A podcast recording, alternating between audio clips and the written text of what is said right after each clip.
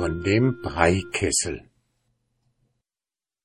Sieben Meilen hinter Eulenpfingsten lebten vor alter Zeit ein Mann und eine Frau, aßen und tranken und waren allerzeit guter Dinge. Der Mann aber war ein Müller. Nun rate, was die Frau war. Und sie hatten eine einzige Tochter. Wenn die im Sommer am Bach saß und ihre Füßchen spülte, kamen alle Fische herbei und sprangen vor Freuden aus dem Wasser, so schön war sie. Einst wurde eine teure Zeit, und es kam nur wenig Korn zur Mühle. Deshalb hatten sie nichts mehr zu essen.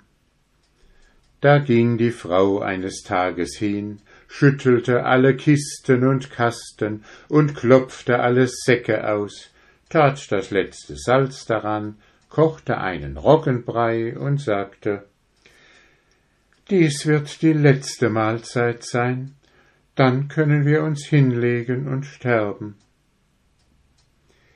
Als der Brei fertig war, kam der Mann in die Küche, nahm den hölzernen Löffel und wollte einmal schmecken.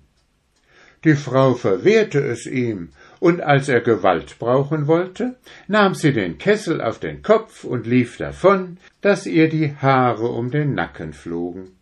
Der Mann mit dem Löffel in der Hand setzte hinter ihr her, und als die Tochter das sah, nahm sie ihre Schuhe in die Hand und lief hinter dem Vater her. Und sie kamen in einen Wald, da verlor das Mädchen den einen Schuh, und während sie den suchte, ohne ihn finden zu können, verschwanden Vater und Mutter hinter den Bäumen. Da setzte sie sich hinter einen Busch und konnte nicht mehr, so müde war sie, und weinte und wimmerte, und als sie daran dachte, dass sie ihren einen Schuh verloren hatte, weinte sie noch viel mehr.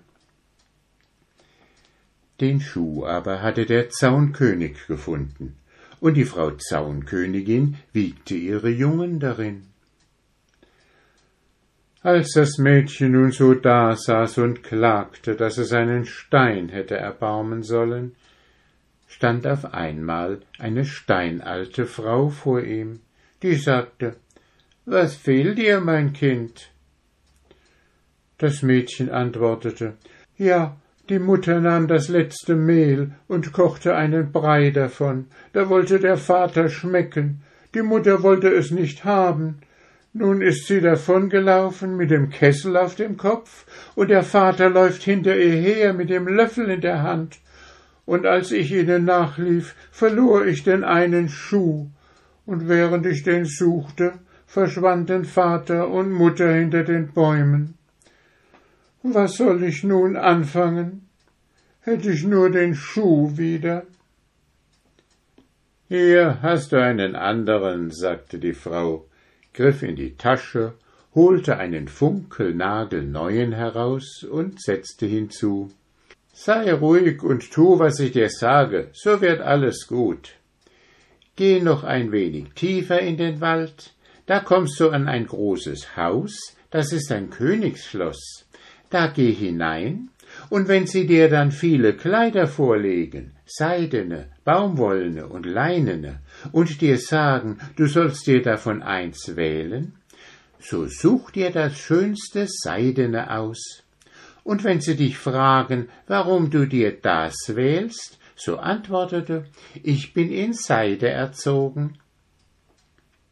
Das Mädchen bedankte sich und ging, und kam bald an das schöne Schloss, und als sie hineinkam und ihr die vielen Kleider vorgelegt wurden, seidene, baumwollene und leinene, suchte sie sich das schönste Seidene aus.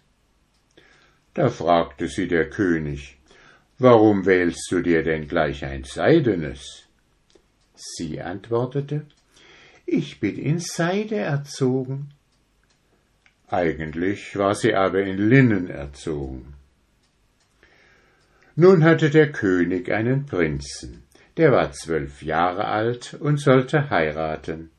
und als die Müllerstochter in dem seidenen Kleide hereinkam, lief es ihm heiß durchs Herz, und er sagte Lieber Vater, wenn ich nun doch einmal mit Gewalt heiraten soll, so gebt mir die, eine andere nehme ich nun und nimmermehr. Dies waren alle froh, und die Hochzeit wurde angesetzt. Eines Tages stand die Braut oben im Saale am Fenster und besah sich die Gegend. Und als sie eben noch hinuntersah, siehe, da lief ihre Mutter vorbei mit dem Kessel auf dem Kopf, dass ihr die Haare um die Nacken flogen, und hinterher lief der Vater mit dem großen hölzernen Löffel in der Hand. Da konnte sie es nicht lassen, sie musste laut auflachen. Das hörte der Prinz im Nebenzimmer und kam herein und sagte Schätzchen, was lachst du? Sie wollte die Geschichte von ihren Eltern nur nicht gerne erzählen und antwortete Ich lache darüber, dass wir in diesem kleinen Schloss Hochzeit halten sollen. Denn wo wollen hier die vielen Gäste unterkommen? Da versetzte der Prinz Hast du denn ein größeres? Sie antwortete Ja, viel größer. Sie hatte aber eigentlich gar kein Schloss.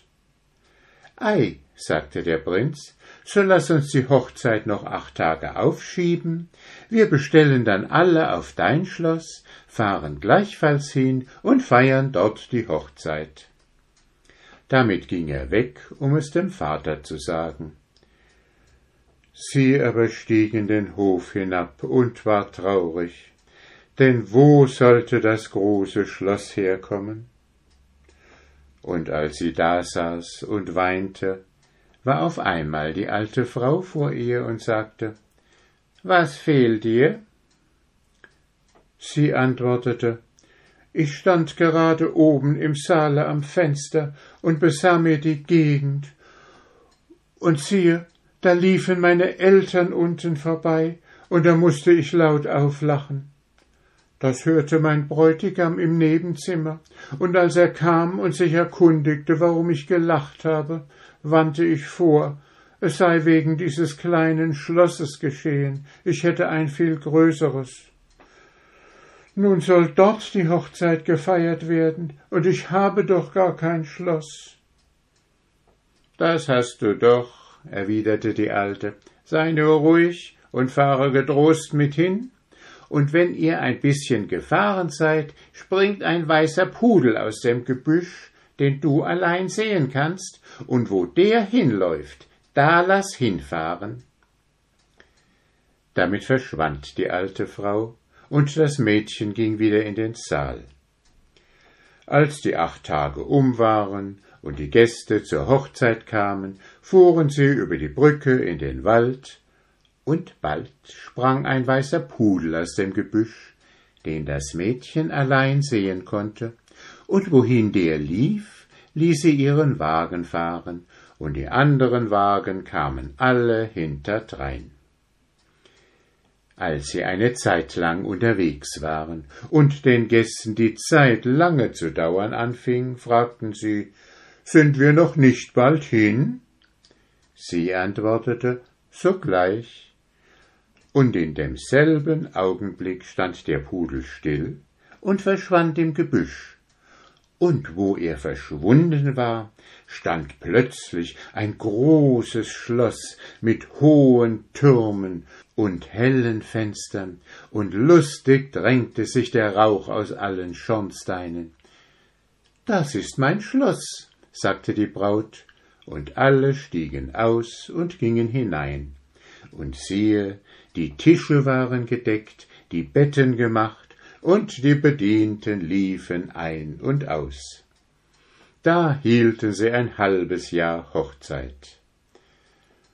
Und am letzten Tage, als sie schon eingepackt hatten, um wieder nach dem alten Schloss zu fahren, und eben zum letzten Mal bei Tische saßen, da plötzlich rannte etwas gegen die Tür, da sie krachend aufsprang.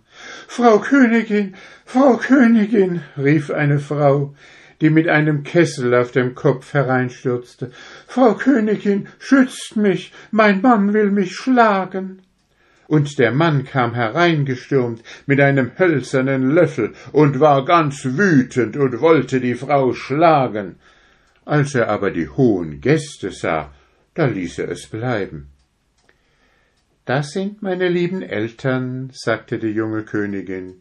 Und der junge König freute sich, und der Alte auch, denn sie hatten die schöne Frau über die Maßen lieb.